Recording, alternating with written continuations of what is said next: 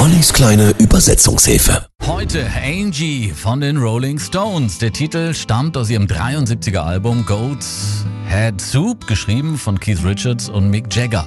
Offensichtlich geht es hier darum, wie jemand seine Beziehung eben zu Angie beendet. Ein Monolog voller Hoffnungslosigkeit. Angie, du bist wunderschön. Aber ist es nicht langsam Zeit, auf Wiedersehen zu sagen? Angie, ich liebe dich immer noch. Und kannst du dich noch an all die Nächte erinnern, in denen wir geweint haben? Gibt unterschiedliche Interpretationen, um wen es sich eigentlich bei Angie handelt. Es gibt da verschiedene Ansätze, zum Beispiel die, dass es sich bei Angie um Anita Palenberg handelt, damals die Lebensgefährtin von Keith Richards. Oder auch um Angela Bowie, die erste Frau von David Bowie, der allerdings eine Dreiecksbeziehung mit Mick Jagger damals nachgesagt wurde. Denkbar ist aber auch, dass von Marianne Faithfull die Rede ist, deren Beziehung zu Mick Jagger 1969 endete.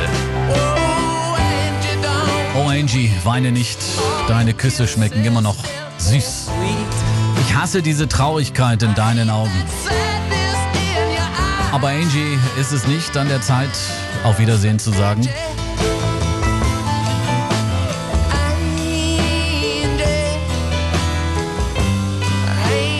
Hinter Angie allerdings muss nicht zwingend eine reale Frau stehen, denn Angie ist im Englischen auch ein Codename für Kokain. Mit europaweit 1,2 Millionen verkauften Singles ist Angie die erfolgreichste Single der Rolling Stones in Europa.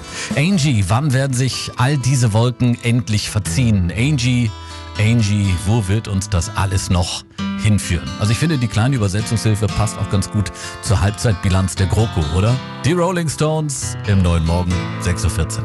Angie,